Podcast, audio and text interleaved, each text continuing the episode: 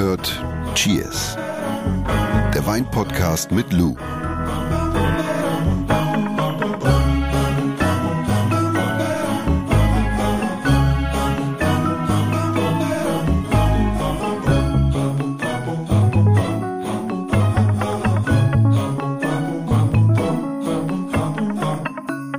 Was ist eigentlich dein Lieblingsweihnachtslied? Tatsächlich. Ja. Aber du darfst nicht lachen. Warum? Driving Home for Christmas von Chris Rea. auch! Wirklich? Was für eine Romantik gleich zu Beginn. Oh, ja, wirklich. Driving home Wir müssen die Kerze noch anzünden. Das ist doch eines der schönsten Weihnachtslieder Ja, überhaupt. das ist so. Und wenn du dann wirklich Das im Auto so- sitzt. Ach, herrlich. Ist, es gibt ja so Autofahrlieder, ne? Es gibt auch Autofahren Chris mit Regen oder? und Chris so. Rea ist Chris. Rea, ja. Rea. Driving home for Christmas. Ja. Das ist ganz toll. Na, na, na. Aber Jingle Bell Rock finde ich auch gut. Jingle Bell Rock? Jingle Bell, Jingle Bell Rock. Ja, willkommen zur offiziellen Weihnachtsfolge von Cheers. auf, ich kann nämlich nicht singen. Euer Wein-Podcast mit Lou. Uhu, und Jonas. Und jetzt, liebe Lou, gib feine Acht, denn ich habe dir was mitgebracht. In zwei Tagen ist Weihnachten. Ne? Für, für diejenigen, die die Folge hören, ist jetzt vielleicht schon Weihnachten. Soll ich mal raten, was das ist? Äh, voll schwer, ne? Jetzt bin ich mal gespannt. Was ist denn das? Du weißt das doch. Flaschen. Weißt du nicht?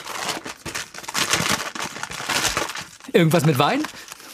Schauen sich diese verdutzten Augen an. Kerzen. Ja, Kerzen. Schöne gedrehte, handgedrehte Kerzen. Danke, Jonas, für diese Kerzen. Die sind so schön. Jetzt mal mal ernst. Bist du so eine Weihnachtsplanerin?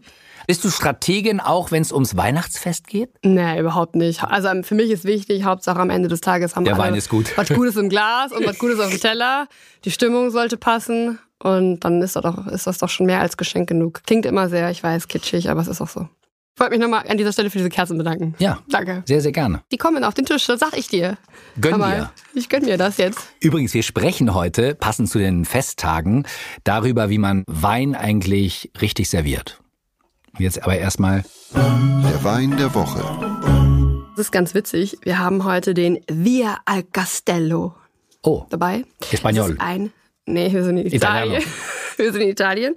Castello. Und wir haben einen, und das kennen wahrscheinlich die meisten, einen Lugana. ah, Und Lugana, ich schenke dir erstmal was ein, ist ein Herkunftsgebiet, das sich über zwei Regionen oder ja Provinzen erstreckt, Mhm. nämlich einmal die Lombardei und Venetien. Und liegt am Gardasee, so südlich vom Gardasee. Hast du schon mal gehört, Lugana? Ja klar. Ja, oder? Das Auch ist ja eigentlich so der, der. Klassiker, ne? So, da kommt It's a Klassiker, we call it a Klassiker. It's a Klassiker. Ist direkt so nach, äh, nach Pinot Grigio eigentlich das, was extrem viel da unten getrunken wird. Und getrunken ist noch nett formuliert. und ganz witzig, ich hätte normalerweise gesagt, das ist eigentlich so ein typischer Terrassenwein. Und wir sind ja jetzt aber im Winter und wir haben Weihnachten. Es ist aber auch so ein Everybody's Darling. Also das ist so ein, so ein Weißer, mit dem du, Make no- glaube ich, sehr, no kennen viele Ja, ja. Ist, glaube ich, manchmal so ein bisschen, ähm, vielleicht, vielleicht ein bisschen höherwertiger angesehen als jetzt ein Pinot Grigio beispielsweise. Kennen viele, wie gesagt, so Everybody's Darling, kann man viele mit abholen. Bin mal gespannt, was du dazu sagst. Naja, frische Zitrusnote. Also es ist sehr frisch, deswegen hatte ich auch gesagt, so eigentlich so wäre eigentlich. Everybody's Darling. Aber es ist halt wirklich so einer, mit dem du kannst du gut als Aperitif mal reichen oder so. Kannst keinen Fehler machen, ne? Nö, Ich probier mal. mach das mal. Aber du weißt, was ich meine, ne? Das ist genau wie du beschrieben hast. Und Kann man kann, kann keinen Fehler machen. frisch, fruchtig. Everybody's knackig, Darling finde ich ganz geil. Ja, Everybody's Darling, kannst du wirklich easy reichen, kannst du nichts mit verkehrt machen. Auch jetzt zur Weihnachtszeit, ne? Egal ob. Papa, Oma, also wir hatten Onkel. Ja auch, wir hatten ja auch mal jetzt in einer anderen Folge über die Weihnachtsklassiker gesprochen. Das wäre jetzt zum Beispiel auch eine, ein Wein, den man auch gut zum Fisch machen könnte, ne? Hm. Zu deinem Lachs da aus dem Ofen mit der Kräuterkruste. Ich erinnere mich. Ich erinnere mich. Lugana. So, machen wir, schieß, äh, legen wir los, oder? Also es geht in dieser Folge ja darum, äh, wie man Wein eigentlich gut und richtig serviert. Vielleicht für viele wichtig jetzt, wenn die Verwandten nach Hause kommt, die bucklige Verwandtschaft. Aber wie mache ich denn eine Flasche Wein am besten auf? Ich meine, du hast ja eben wieder so klack, klack, klack, klack. Sieht bei dir ja immer. Ich habe noch einen Hinweis, bevor hier wieder die Schlauberger um die Ecke kommen. Wir nehmen jetzt hier heute keine mit meinen Tipps hier keine Sommelierprüfung ab. Ne? Wir, gehen, wir, wir reden jetzt heute darüber, wie man eine Flasche ordentlich aufmacht, worauf man achten sollte. Ach so. Aber wir machen jetzt hier keinen kein Service am Tisch. Ne? So, nur das so hier zum, zum, zum, zum Mitschreiben. Wir sprechen jetzt erstmal, ich glaube, wir haben schon sehr oft über Schaumwein gesprochen, wie Ja. man Schaumwein richtig Lass aufmacht. mal über Stillwein. Wir, wir sprechen jetzt mal über den normalen Wein. Und das Erste, was wir natürlich machen, wir schauen uns erstmal an, was das überhaupt für eine Verschlussart Mhm. ist. Es gibt natürlich einmal den Schrauber, den Schraubverschluss. Dann haben wir den Wein, der mit dem Korken verschlossen ist. Es gibt auch einen Glasstopfen beispielsweise. Glasstopfen? Welcher Wein ist denn beim Glasstopfen Es gibt verschlossen? einige Weine, die einen Glasstopfen haben. Es gibt Winzer, das kommt ja immer auf die Präferenz des jeweiligen Hätte ich noch Betriebes nie an. gehabt, so eine Flasche. Wirklich. Nee. Es gibt zum Beispiel ganz viele bekannte Betriebe in der Steiermark, in der Südsteiermark, die Glasstopfen verwenden. Und, Und ist da dann so ein Dichtungsring noch drunter? Ah, Ja, also da ist so ein, wie soll, wie soll man das beschreiben? Das kann ich jetzt ganz schlecht visualisieren. Also das ist einfach, einfach ein, ein, ein Stück Glas, Glasstopfen. oben Und oben drüber ist meistens noch eine Kapsel. Und das wäre jetzt das zweite. Also eine Kapsel du hast entweder einen, einen Schrauber, also einen Schraubverschluss. Ja. Das, was man normalerweise kennt, ist das mit dem Korken. Und oben, oben drüber, über dem Korken, was ist da? Das, was ich Äh, gerade äh, aufgemacht habe, die Kapsel. Ja, die, Kapsel. Und das gleiche haben wir beim Glasstopfen auch. Da ist auch eine Kapsel drüber. Okay. Com, com, comprende. Also on top, ja, on top bei, bei Korken oder beispielsweise beim Glasverschluss ist meistens dann immer, wie gesagt, noch eine Kapsel. Und das Erste, was wir natürlich machen, ist, die Kapsel zu öffnen Mit einem Messer. mit einem Messer. Dafür arbeite ich immer sehr, sehr gerne einfach mit einem klassischen Kellnermesser, bestehend aus Messer, Korkenzieher und Flaschenöffner. Kennst du so diese klassische Pull-Tab-Kork? Ja, was Das, du sagen? nee, ich wollte sagen, weil das ist tatsächlich das Problem, wenn du so diesen Flügelkorkenzieher hast, Genau, wie- dass die haben- Leute ritzen dann. Ja, wir haben das ja auch schon mal hier gehabt. Wir Ja. wollten hier eine Flasche beim Podcast aufmachen und wir hatten nur diesen Flügelkorkenzieher und dann habe ich mir ein Küchenmesser geholt und weißt du, wenn du mit so einem klassischen Pull-Type-Korkenzieher bzw. Kellnermesser arbeitest, hast du ein Messer, hast, ein, hast alles dabei. Dann wird's schnell zu einer neuen MacGyver-Folge. Richtig. Das, was ich immer ganz wichtig finde und das, was immer ganz, ganz oft falsch gemacht wird und was mich wirklich immer nervös macht, Na? wenn wir die Flasche haben, dann haben wir den Flaschenhals. Und die meisten ritzen die Kapsel immer ganz oben ein und du ritzt die Kapsel aber unten ein. Du fragst dich jetzt, gehöre ich zu den meisten? Und Jonas denkt sich oder? gerade, das regt sich auf. Wow. ja, das ist einfach der, der Hintergrund, dass wenn ich den Wein ausschenke, dann läuft der Wein immer über diese Kapsel. Na, ich habe gerade gedacht, wahrscheinlich sind schon drei Beziehungen bei dir daran zugrunde gegangen, weil die Männer immer zu weit oben Das ist für mich echt ein Trennungsgrund. so. muss man wirklich. Ich bin zweimal geschieden. Katastrophal. Der Typ hat zweimal die Weinflasche Das heißt, oben. Also. wenn wir jetzt hier dieses Kellnermesser haben, guck Ja. zu. Dann hast du ja hier das Messer. Ja, Ja? Ich habe jetzt leider die Flasche aufgemacht, ist ja wurscht. Aber du setzt das nicht oben an ja. und ich nehme die Flasche einfach in die Hand und drehe das Messer einfach einmal um die Kapsel. Also du drehst nicht die Flasche, du drehst das Messer. Ist wurscht. Wenn jetzt, wie gesagt, wir nehmen, jetzt keine, Witz, wir nehmen jetzt ne? keine Sommelierprüfung ab, sondern ich habe kleine Hände, ich nehme die Flasche und dann packe ich das Messer oben dran und dann drehe ich einmal und dann Ja. habe ich einen sauberen Cut um die Kapsel rum. Wie gesagt, unten ansetzen, nicht oben ansetzen. Und du hast ja auch hier einen natürlichen Widerstand. Das ist jetzt halt so blöd, weil ich das nicht visualisieren kann. Aber weißt du, du hast ja hier natürlichen Widerstand. Du kannst gar nicht abrutschen. Wenn ich oben versuche, die Kapsel aufzuschneiden, dann rutsche ich ja immer ab. Und dann gehen wir einfach mit der Messerspitze unter die Kapsel und ziehen die Kapsel einfach ganz easy ab. Okay, Ne? sieht Sauberer einfach aus. Einfach darauf achten, dass das Messer scharf ist beim Kellnermesser. Ich bevorzuge immer Japanische so eine, Messer. Nee, ich bevorzuge so. immer ein Messer, was so leicht geriffelt ist, was ich so ein bisschen an der Kapsel so festhalten kann, sag ich jetzt mal, mit den Zähnchen. Und dann ziehen wir es ab. Und dann fangen wir an, die Flasche zu öffnen. Wir müssen den Korken rauskriegen. Wir arbeiten jetzt mit einer, mit einer frischen Korken. Das heißt, wir setzen diesen Korkenzieher Ja. mittig an, Mhm. mitten auf, mittig auf dem Korken an. Deshalb wichtig, weil man bei Kork sonst natürlich auch viel kaputt machen kann. Ja, exakt. Also ich würde immer versuchen, das mittig anzusetzen und dann drehen wir den Korkenzieher nicht bis zum Schluss ein. Einige, einige, die zuhören, denken jetzt wahrscheinlich so, äh. Ja, wie soll ich, wie soll ich das sagen? Das ist Und so jetzt nicht drücken, sondern ziehen. Ja, genau. Und wichtig ist, wir drehen es so drei Viertel ein und dann haben wir hier diesen Hebel. Also wir drehen Ja. den, und dann setzen wir den Hebel erstmal mit dem unteren Hebel an, dann ziehen wir ein Stück raus und dann setzen wir den Hebel nach und dann haben wir den ganzen Korken. Und was mit dem Flaschenhals? Lässt man den so oder reinigt man das dann noch? Das kommt drauf an, wenn du jetzt zum Beispiel gereifte Weine hast Ist ein bisschen geprökelt bei dir da. Mhm. Oder beispielsweise einen Korken hast, der nicht mehr ganz so in, intakt ist, dann macht es auf jeden Fall Sinn, bevor ich den Korken rausziehe, einmal den Flaschenhals zu reinigen. Dafür nimmt man einfach ein Baumwollserviette oder Taschentuch, reinigt einmal und dann zieht man den Korken, wie gesagt, und dann kann man da auch nochmal gucken, vorsichtig rausziehen, damit keine Korkbröckelchen da reinfallen und dann auch nochmal vielleicht gegebenenfalls den Flaschenhals rein. Okay, okay. Und jetzt schenken wir ein? So, und jetzt, was machen wir jetzt? Wir schenken ein. Ja. Ist schon? Ist soweit? Du schenkst dir erstmal, bevor du den Gästen einen Schluck gibst, Ach ja, schenkst du dir erstmal selber einen Schluck ein. Klingt erstmal unhöflich. wollte ich gerade sagen. Aber du musst ja, weil das wäre ja, Gift ist, das wäre ja wirklich sehr, sehr ärgerlich. Ja, stell dir mal vor, der Wein hätte einen Korkschmecker und dann schenkst du da jedem so einen Humpen ein und dann nehmt ihr alle einen Schluck und denkt, oh. Also, was macht shit. man jetzt? Riechen, dann probieren? Zuerst riechen, dann schwenken, dann probieren und gucken, ob der Wein in Ordnung ist. Hm. Und wenn du sagst, ja, passt, dann kannst du loslegen. Ja, passt. Passt so. Jetzt könntest du dir noch überlegen, braucht der, gerade so wenn wir von den Weihnachtsfeiertagen sprechen, wir ziehen vielleicht irgendwie eine besondere Flasche auf. Jetzt wäre noch zu überlegen, ob der Wein gegebenenfalls vorm Servieren karaffiert oder dekantiert werden muss. Karaffieren, dekantieren. Wir karaffieren einen Wein, um ihn zu belüften. Dadurch kann sich der Wein wesentlich schneller öffnen bzw. entfalten. Und wir dekantieren einen Wein, um ihn vom Bodensatz zu trennen. Okay, aber das bedeutet, ist beides der gleiche Vorgang? So gesehen ja. Ich habe eine Flasche Wein und die kippe ich in ein Gefäß, in eine Karaffe. Ein Gefäß, Beim- große Schüssel am besten. Beim Karaffieren geht es nicht primär darum, den Wein vom Bodensatz zu trennen, sondern es geht wirklich darum, den Wein mit Sauerstoff in Kontakt zu bringen, dass die Aromen sich besser öffnen. Das heißt, ich nehme den Wein und kipp ihn leicht schräg, vorsichtig in eine, in eine Karaffe. Und beim Dekantieren, ich weiß nicht, hast du vielleicht schon mal gesehen in so alten Büchern, so, wo die da so ganz romantisch mit einer Kerze sitzen und die So wie wir jetzt. Ja, so wie wir jetzt. Ja. Genau. Und warum hat man da so eine Kerze? So Stichwort Bodensatz. Boah, ist wie bei Günther ja auch hier. Ja. ja, wir haben ja gegebenenfalls eine dunkle Flasche und wir kippen ja jetzt den Wein in einen Dekanter beziehungsweise in eine, in eine Glaskaraffe um und wir kippen den da langsam rein und wir stoppen. Der, damit der Satz nicht mit Ja, reinrutscht. Damit der Satz nicht damit reinrutscht und wir stoppen, wenn wir den Satz im Flaschenhals sehen. Kurz bevor er auch mit Das. Last Minute, würde ich sagen. Ja, also wenn der im unteren Drittel ist, also am Flaschenhals, dann würde ich gucken, dass man dann schnell genug stoppt, dass man den Bodensatz nicht auch noch mit in die Karaffe kippt. Deswegen braucht man eine Kerze, wenn man hält die Flasche so. Warte, ich halt die Kerze.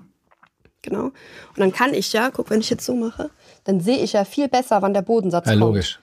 Aber wir nehmen natürlich keine Kerzen mehr, ne? Sondern wir nehmen eigentlich einfach immer so ein, so ein Handylicht, einfach legst du daneben und fertig. Hm, Taschenlampe. Ja, und du denkst so, wow, what ein Learning. Ja, aber das Aber ganz kurz, warum dekantiert man dann nicht jeden Wein? Also wenn du diesen Bodensatz trennen willst, weil nicht in jedem Wein äh, Bodensatz ist, oder? wie gesagt, also dekantieren, das macht man dann irgendwie bei gereiften Weinen, die wirklich eine, eine Ausfällung haben. Weil der Satz unangenehm schmeckt. Also man dekantiert es einfach, weil es störend ist. Es ist jetzt nicht äh, giftig oder irgendwas dergleichen, Aber was ist es das ist störend eigentlich? beim Trinkfluss. Das sind einfach Trubstoffe, das sind Ausfällungen von in das sind Aus, ja, Ausfällungen von, von Weininhaltsstoffen Ja. oder auch mitunter Trubstoffen, die sich dann einfach gerade bei einer längeren Lagerung, also Wein länger gelagert sind oder älter Jahrgang ist, die sich dann einfach am Bodensatz halt absetzen. Fertig. Also, Kurzfassung, karaffieren, belüften, dekantieren, trennen vom Bodensatz. So, jetzt hast du dich entschieden, ob du das machst oder nicht. Ja. Und dann muss man kniggemäßig einschenken, oder? Und dann schenkst du deinen Gästen was ein. Was muss man da beachten? Die Gläser bitte nicht zu voll machen. Erstmal natürlich darauf achten, dass der Wein gut temperiert ist. Das sollten wir sowieso beachten. Und also auf der richtigen Temperatur ist. Und dann würde ich meinen Gästen erstmal so ein Drittel einschenken. Aber dann auch gegen die bucklige Verwandtschaft durchsetzen, wenn dann der Onkel sitzt, so, mach mal ein bisschen mehr rein. Ne? Kannst Ja, dann machst du den ein mach bisschen, mehr rein, da ist ja klar. Dann machst du den auch von mir voll, das Glas. Persönlich finde ich es immer schöner, wenn man die Gläser halt nicht so randvoll macht. Das hat natürlich auch den Nein, Vorteil. Das sieht auch nicht aus. Es sieht A nicht aus, du Es kannst mit dem Wein nicht arbeiten, danke. Und die Temperatur verliert sich. Und das wäre schade. So, ne? Deswegen dann lieber sein guter Gastgeber, guck, dass die Gläser immer vernünftig gefüllt sind und schenk lieber nach. Mhm. Stichwort nachschenken, da kannst du dann auch gucken, dass du eine, bei Weißwein macht es entweder, dass du einen Weinkühler da hast oder halt eben eine Kühlmanschette. Bietet sich auch für die Rotweine an, je nachdem, was es für ein Rotwein ist. Da kannst du auch keinen Wein verkosten, wenn das Glas bis oben voll ist, oder? Sag ich ja, da kannst du nicht mit arbeiten. Das ist schrecklich. Ja, du sagst immer arbeiten. Das ja, ist ja aber du, was machst du bei denn dir da? ist Arbeit und Urlaub liegt es so nah beieinander, ne? Das ist, bei mir Nein, ist aber jeder Tag Urlaub. Du kannst das, du kannst den Wein ja nicht mehr schwenken, Nein. du kannst damit überhaupt nicht dran riechen. Das ist ja, das ist ja, wäre ja schade um den Wein. Aber wo du über die Temperaturen gesprochen hast, Mhm. kannst du das mal grob anschneiden, so das Temperaturthema? Natürlich, mein Lieblingsthema. Also, grundsätzlich bei den Temperaturen das machen, was einem schmeckt, was einem zusagt. Faustregel ist hier, je kälter der Wein ist, desto weniger nehme ich wahr von Aromen und aber auch von der Süße beispielsweise. Und je wärmer ein Wein ist, desto breitschultriger wird er und ja, mitunter vielleicht auch alkoholischer. Das fällt so ein bisschen aus dem, aus dem Korsett der Wein. Ja? Deswegen ist es immer so ein bisschen wichtig, da die Waage zu halten. Und bei Rotwein kommt es natürlich auch darauf an, ob es ein kräftiger Rotwein ist oder ein leichter Rotwein ist. Bei leichten Rotwein beispielsweise Spätburgunder, Fanatsch, Badolino, so 10, 12 Grad, 13, 14 ungefähr, ja, auch da auf sein Bauchgefühl. Das wird das, was einem zusagt. Einfach auch so ein bisschen mal, nicht immer nur so, so Temperaturentabellen lesen, sondern einfach sich mal auf Nicht seinen den Johnson eigenen, rausholen? Nee, sich einfach auf seinen eigenen Geschmack verlassen oder konzentrieren, Ja. ja. und auch zu sehen, ach, ist mir auch schon ein bisschen zu warm. Also einfach ein Gefühl bisschen, entwickeln, Ja, so ein? Gefühl entwickeln, ja. Dann bei kräftigeren Rotweinen würde ich auch so sagen, 15 bis 18 Grad ungefähr. Kommt auch da nochmal so ein bisschen drauf an, aber ungefähr. Dann die, die Schaumweine. Aber ganz kurz, weil du sagst jetzt 15 bis 18 Grad. Was ist denn deine Empfehlung, wie ich das überhaupt herausbekomme? Also es hat ja nicht jeder ein Weinthermometer zu Hause. Also am besten kontrollieren kann man das natürlich mit einem Zwei-Zonen-Klimaschrank, klar. Aber deswegen, Aber wenn ihr gerade deswegen, keinen aber das ist immer so die meist, das ist immer so die, das ist immer so die Frage, ja, wegen den Temperaturen bei Wein. Und ich sage immer, Leute, ich verstehe das alles, gerade wenn man so der Thematik neu ist, aber also ich habe deswegen habe ich gesagt Faustregel, ne? Dieses zu warm und dieses zu kalt, was ich gerade erklärt habe, und wirklich sich mal auf sein eigenes Gefühl, weil Also wir macht alle euch nicht haben, verrückt, meinst du nee, damit? wir alle haben Geschmack und wir können uns auch in der Regel darauf Naja. verlassen. Nee, du weißt, was ich meine. Also einfach auf eigenes Bauchgefühl hören. Kühlschrank kalt kann man wahrscheinlich besser beurteilen. Das wäre jetzt bei den Schaumweinen Ja. 6 bis 8 Grad. Ja. Kommt auch darauf an, wie der Kühlschrank irgendwie tickt, aber ungefähr 6 bis 8 Grad. Und Weißwein ein bisschen drüber, oder? Ja, und Weißwein so ein bisschen drüber. Da würde ich auch nochmal differenzieren in so fruchtige, knackige Weißweine, die eher auf der leichten Seite sind. Da darf das ruhig ein bisschen kühler sein, also so 10, 12 Grad.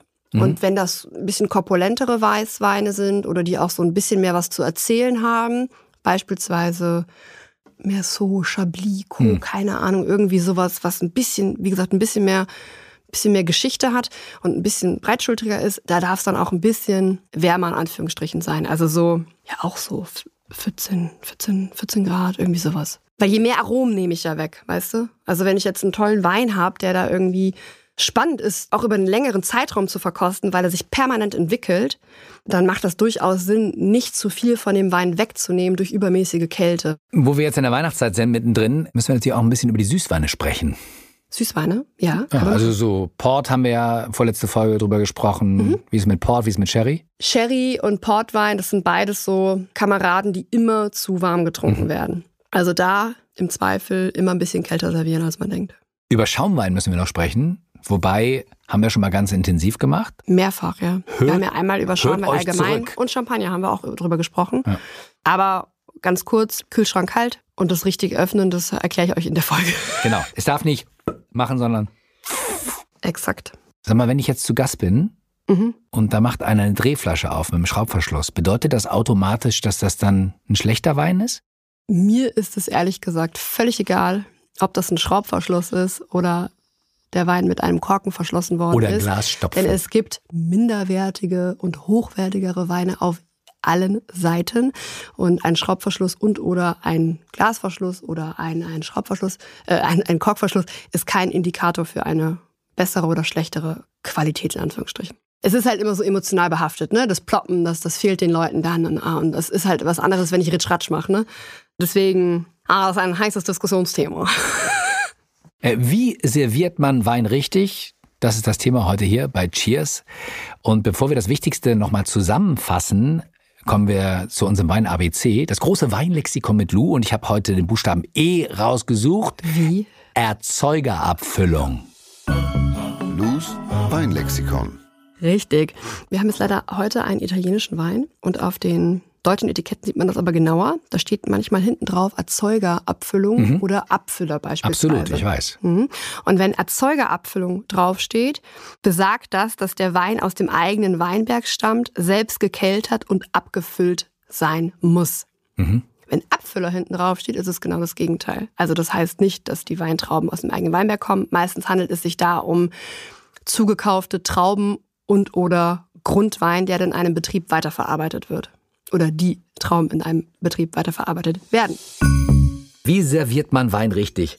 Also Flasche mit Kellnermesser öffnen und äh, man kann, wenn man will, den Flaschenhals danach noch reinigen. Ja, kann man machen. Sollte man auch machen, wenn der Flaschenhals schmutzig ist oder man merkt, dass der Korken bröckelt. Und die Kapsel bitte vernünftig abschneiden und dann nicht so ein Massaker veranstalten. Ey, wenn der Korken bröckelt, ne? Naja, gut. Gut, anderes Thema. Dann, dann hier noch ein kleiner Tipp: Spangenkorkenzieher. Und damit ist der Tipp hiermit fertig und jetzt geht's weiter. Ja, und äh, wir kommen zum Ausschenken. Äh, wichtig, verkosten erstmal selbst, auch wenn es unhöflich aussieht, aber ist ungemein wichtig, weil man prüft, ob der Wein ohne Fehler ist, ja, kein Kork hat Beispielsweise. oder die richtige Temperatur hat. Ja, genau. Einfach Selbst bei gucken, Drehverschluss, ne? Der Ja, kann ja keinen. Kork haben, aber dann, einfach gucken, ob es passt. Ob das Gefühl gut, gutes ist. Finde ich, finde ich, hast du, ja, finde ich super. Und wenn es kein gutes ist, nächste Flasche. Ne? Nächste Flasche, ganz klar. Ganz klarer Fall für die nächste Flasche. Da muss man sich die folgende Frage stellen: Muss der Wein karaffiert oder dekantiert werden? Da auch, da entwickelt man auch beim Karaffieren irgendwann ein Gefühl dafür. Muss das sein? Tut es dem Wein gut oder nicht? Also da einfach probieren geht über studieren. Wer sich unsicher ist, mal die halbe Flasche karaffieren und nicht die ganze und gucken, was einem besser zusagt und dann genau das machen. Und dann den Gästen einschenken Mhm. und immer darauf achten, dass man das Glas nicht überfüllt. Also Mhm. nicht Saftschorle, sondern ein Weinglas. Außer beim Onkel Peter, da, da ist es okay. Und also mit Maßen einschenken und dann immer Also nachschenken. Idealfall so, was sagt man, ein Drittel, oder? Guter Gastgeber sein, ja, so ein Drittel und dann einfach gucken, dass immer nachgefüllt wird oder nach, nachgeschenkt wird. So. Und wenn man nicht immer zum Kühlschrank laufen will, Kühlmanschette. Kühlmanschette. Also auf die Temperatur ein bisschen achten. bisschen auf die Temperatur achten. Wie gesagt, entweder Kühlmanschette. Außer beim Onkel Peter. Da Außer beim ja Onkel alles Peter. im Glas drin. Oder äh, so, ein- so, so ein Kühler kann man sich daneben stellen oder so. Ja, ist doch gut. Oder? So einfach Oder wenn es kalt ist draußen, Winter, jetzt Weihnachten, Ach so, vor die Tür stellen. einfach vor die Tür stellen. Oder auf die, wir stellen es auf die Fensterbank. Wir haben so einen privaten Weinkühlschrank auf die Fensterbank gestellt. Auch herrlich. Wirklich. Ja, Du, Lou, Du. frohe Weihnachten, ne? ja, frohe Weihnachten. Und zum Abschied schenkst du noch was ein? Aber nur ein bisschen. Ja. Frohes Fest. Cheers. Fest. Cheers. Aber wir sehen uns noch einmal, ne? Nach Weihnachten dann. Nach Weihnachten. Dieser Podcast wird euch präsentiert von Edeka. Wir lieben Lebensmittel.